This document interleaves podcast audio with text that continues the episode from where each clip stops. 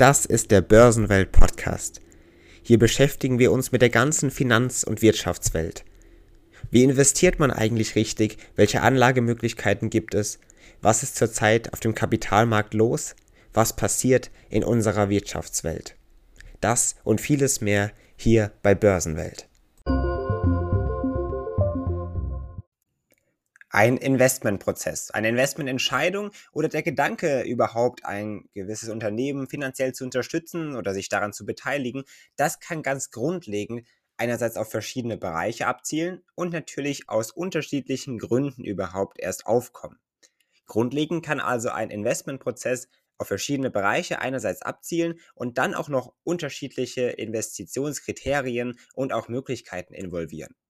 Aspekte zum Beispiel wie Rendite oder die genaue Entwicklung eines Unternehmens oder eines Marktes, deren Entwicklung gerade vielleicht im Nachhaltigkeitsbereich oder auch in anderen Bereichen oder eben auch generell viele, viele weitere Bereiche, Aspekte und Faktoren können ja schon ganz grundlegend die Grundlage und die Basis einer Investmententscheidung sein.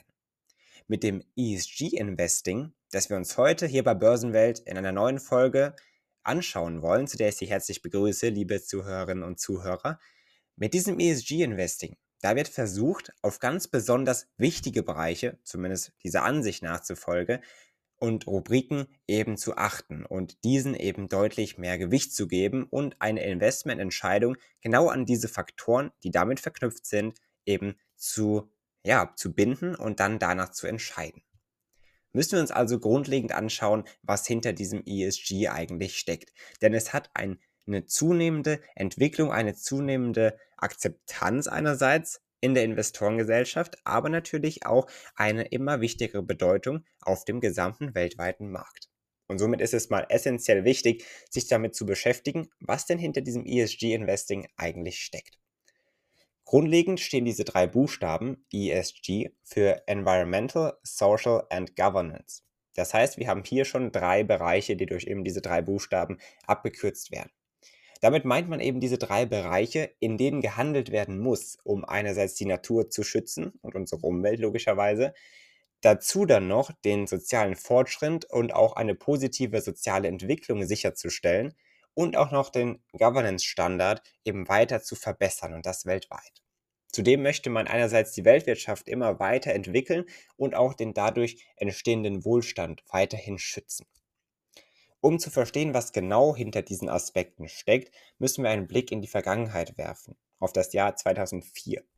Hier haben nämlich die Vereinten Nationen einen Bericht veröffentlicht mit dem Titel Who Cares Wins. Damit meint man also, dass Leute, die sich genau um diese, oder das generell Investoren, die sich genau um diese Faktoren eben dieses ESG-Investings bemühen und eben darum kümmern und darauf acht geben, dass diese letztendlich profitieren davon auch, eben gewinnen, so wie dieses Motto, dieser Slogan sagt. Investitionen unter Berücksichtigung von ESG-Faktoren können oder sollen also sogar positive Auswirkungen einerseits auf die Gesellschaft und zudem auch noch auf die Finanzmärkte haben. Deutsche Bank Wealth Management, die haben dazu eine ganz besondere Vorstellung, die sie auch auf ihrer Website so kundgeben. Sie haben nämlich die Vorstellung, dass die Finanzkraft zur Unterstützung der umfassenden Ziele der Gesellschaft eingesetzt werden könne. So sagen sie das auf ihrer Website.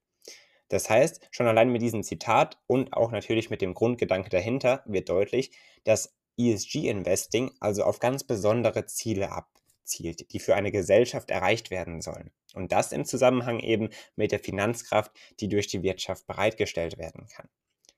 Grundlegend sollen also beim ESG-Investing verschiedene Investitionsmöglichkeiten einerseits überhaupt erst ermöglicht und erreicht werden und eben durch bestimmte Kriterien und Faktoren ja, gebildet und abgesichert werden. Dabei unterscheidet man eben verschiedene ESG-Faktoren, die auch unterschiedlicher Art sein können. Grundlegend gibt es also diese drei großen Gruppen, Environmental, Social and Governance also. Zu Environmental zählt also alles, was irgendwie unsere Umwelt und Natur betreffen kann. Emissionen zum Beispiel von Unternehmen, deren Wasserverbrauch, deren Umweltverschmutzung oder auch Abfälle, die produziert werden, auch natürlich deren Nachhaltigkeitsprofil, deren Energieeffizienz und Nutzung oder auch viele, viele weitere Faktoren, die eben Umwelt und Natur betreffen.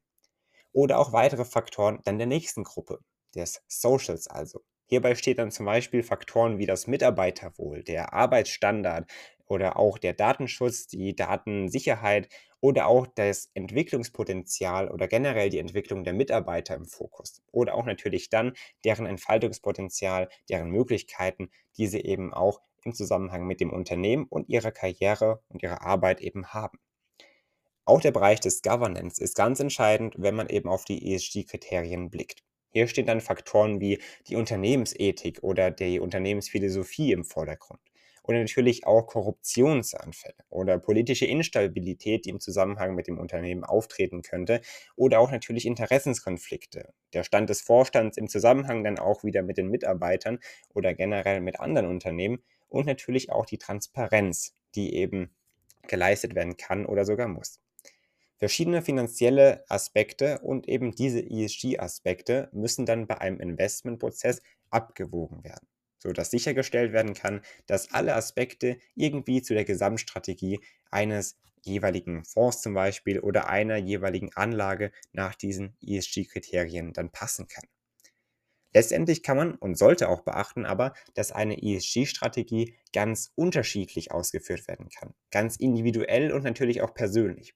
Diese vielen Aspekte einerseits unterscheiden sich natürlich etwas, sind zudem dann auch noch ja, subjektiv zu betrachten teilweise und können dann eben aber dennoch miteinander in Verbindung gebracht werden, sodass ESG-Kriterien also schon auf jeden Fall mal eine Grundlage bilden, um eben das Hauptziel, also quasi Ziele der Gesellschaft zu erreichen, zu verbessern. Grundlegend steht also hinter diesem ESG-Investing die Idee, Investitionen anhand solcher Kriterien festzumachen und an diese zu binden. Und diese Idee gibt es dabei schon länger. Gerade aber in den letzten Jahren hat man diese Kriterien gerade und auch die Ideen dahinter nochmal enorm weiterentwickelt. Und so haben eben auch diese ESG-Faktoren und dieses ganze Prozedere hinter dem ESG-Investing enorm an Bedeutung gewonnen.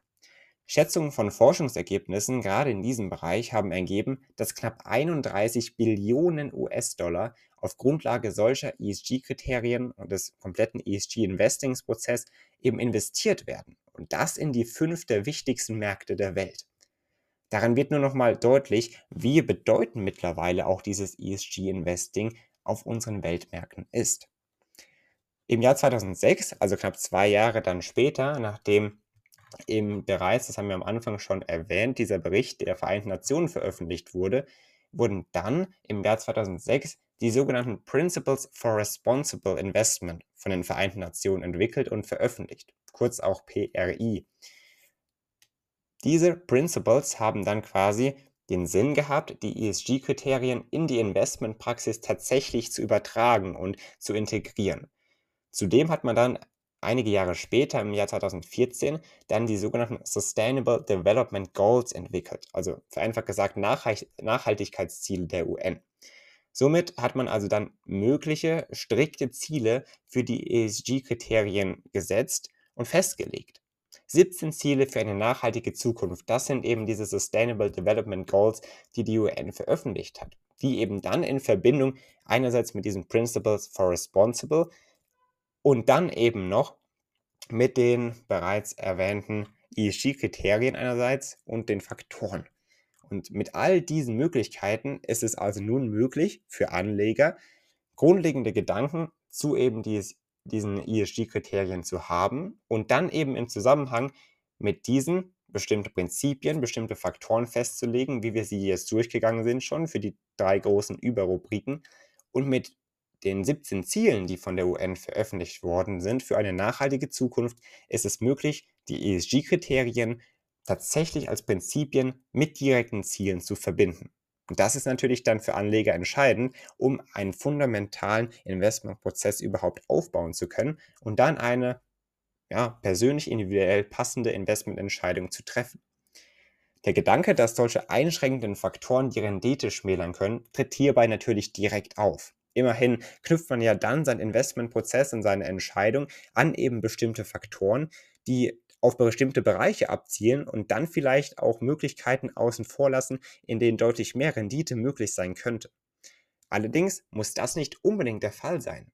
Untersuchungen und Forschungen haben nämlich gezeigt, dass ESG-Investitionen tatsächlich dazu beitragen können, Portfoliorenditen nachhaltig einerseits und dann auch weiterhin zu verbessern. Unternehmen, die also eine hohe Punktzahl durch diese ESG-Kriterien, also in diesem Bewertungsmuster dann erhalten, zeigen sich einerseits durch eine nachhaltige und auch langfristige gute Unternehmensentwicklung und dann durch eine nachhaltige und auch langfristige Einnahmequelle. Und das Risiko verringert sich grundlegend, dass das Unternehmen irgendwie belastet wird, da ja verantwortungsbewusst unternehmerisch gehandelt wird. Mit einem Blick eben immer in die Zukunft, mit einem Blick auf das Wohl der Gesellschaft, deren Entwicklung und eben der vielen, vielen weiteren Entwicklungen rund um diese anderen Bereiche. Das heißt, die Berücksichtigung von ESG-Faktoren kann helfen, auch nicht realisierten oder noch nicht realisierten Wert dann tatsächlich freizusetzen, indem man eben schon einen Blick in die Zukunft wagt und eben diese Aspekte mit vielen verschiedenen weiteren Aspekten eben nach diesen ESG-Faktoren und Kriterien dann bewertet und beurteilt. Somit scheint also ESG immer mehr eine zunehmend zwingende Art des Investierens zu werden, da sie auch immer mehr einerseits Potenzial entwickeln kann und natürlich auch immer mehr ja, Einfluss auf unsere Weltmärkte hat. Denn wir haben schon erwähnt, knapp 31 Billionen US-Dollar, die sollen schon auf Grundlage dieser ESG-Kriterien investiert werden. Und so wie die Prognosen lauten, wird das in der Zukunft nur noch mehr. Somit haben wir also in der heutigen Folge gelernt, was ESG ist, was sich dahinter verbirgt, wie diese ESG-Faktoren äh, funktionieren, wie man sie auch für die eigene Art des Investierens nutzen kann und natürlich auch, wie entscheidend diese ESG-Faktoren auf unseren Weltmärkten sein können und schon sind. In der kommenden Folge schauen wir uns dann ein weiteres spannendes Thema hier bei Börsenwelt an. Falls Sie Fragen haben, melden Sie das gerne. Auch gerne über unsere Website Börsenwelt Schauen Sie auch da gerne vorbei. Bei Fragen auch dort gerne melden.